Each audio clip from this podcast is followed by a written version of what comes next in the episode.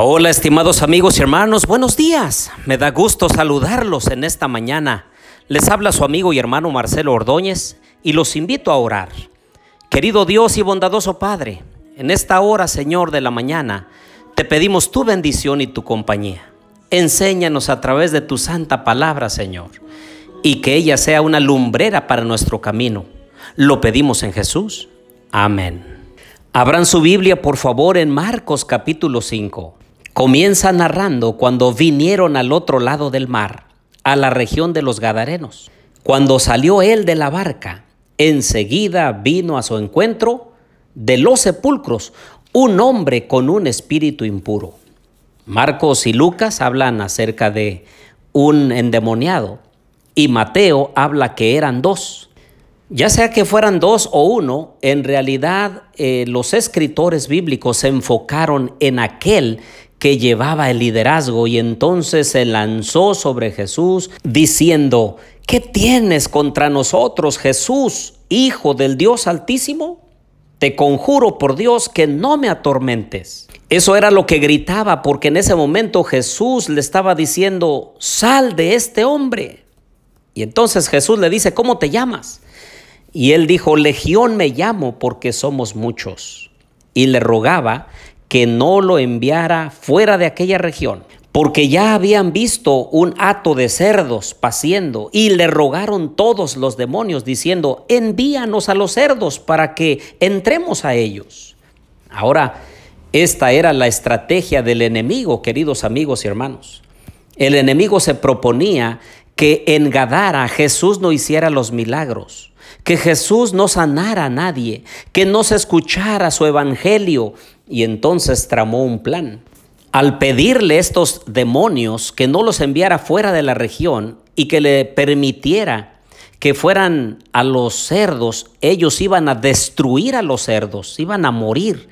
Y entonces la gente de aquel lugar, al ver perdidas sus ganancias, echarían a Jesús de ese lugar, de esa región, y no tendría oportunidad de predicar su evangelio.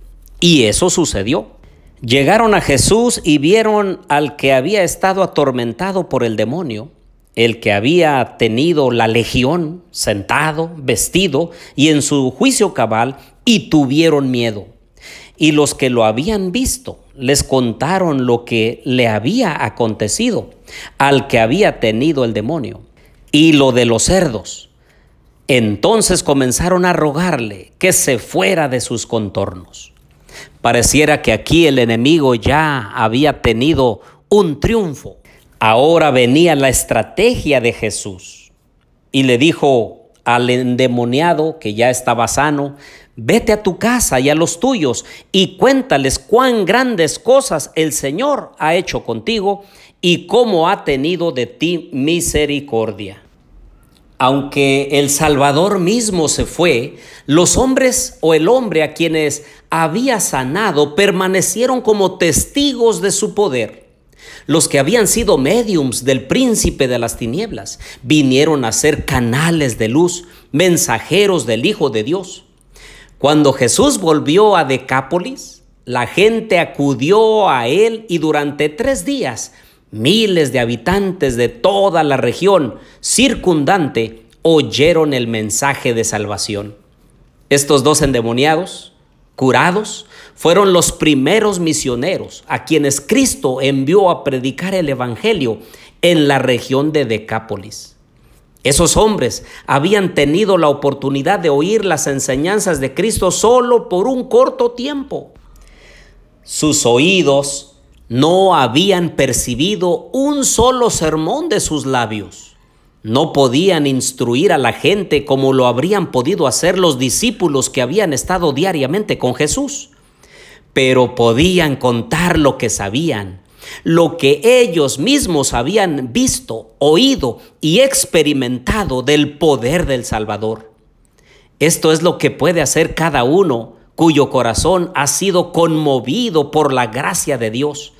Tal es el testimonio que nuestro Señor requiere y por falta del cual el mundo está pereciendo actualmente.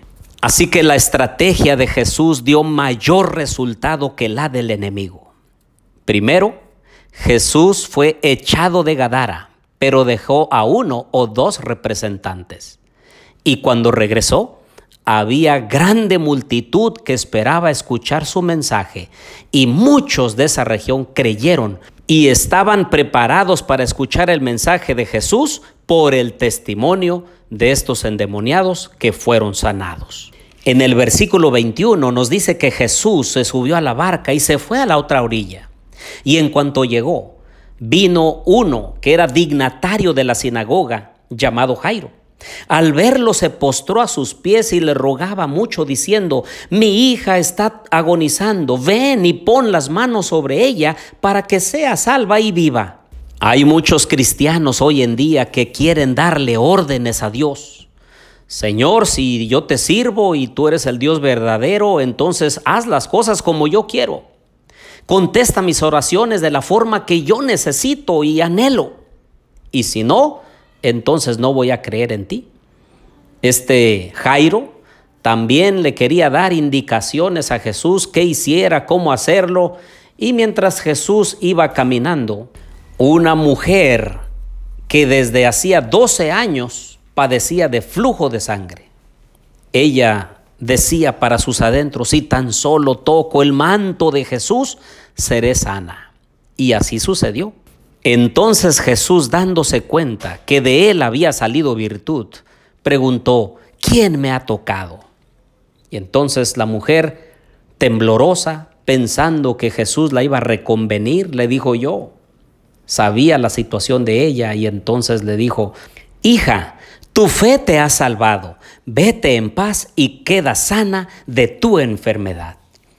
¿Cuántos de nosotros debiéramos tener ese tipo de fe, de esa confianza? Si tan solo voy al Señor y le ruego, Él podría sanar, Él podría suplir mi necesidad, Él podría bendecir a mis hijos, Él podría hacer lo que tanto he anhelado por tanto tiempo. Para este momento la hija de Jairo había empeorado. Y mientras él aún hablaba, vinieron de la casa del dignatario de la sinagoga diciendo, tu hija ha muerto, ¿para qué molestas más al maestro? Y Jesús le dice, no temas, cree solamente. Así es que vino hasta su casa. Y Pedro, Santiago y Juan entraron con él y entonces Jesús la resucitó. Así es, queridos amigos y hermanos, el Señor va a hacer por nosotros lo que necesitamos en el momento indicado. Algunas veces puede tardar, algunas veces va a ser las cosas diferentes a como nosotros las esperamos o las queremos.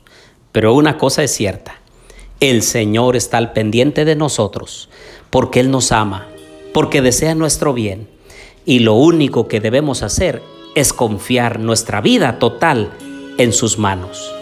Oremos. Querido Dios, al emprender las actividades de este día, Señor, te pedimos que estés con nosotros. Bendice nuestra vida, bendice, Señor, a nuestra familia y que las decisiones que tomemos puedan ser dirigidas por ti.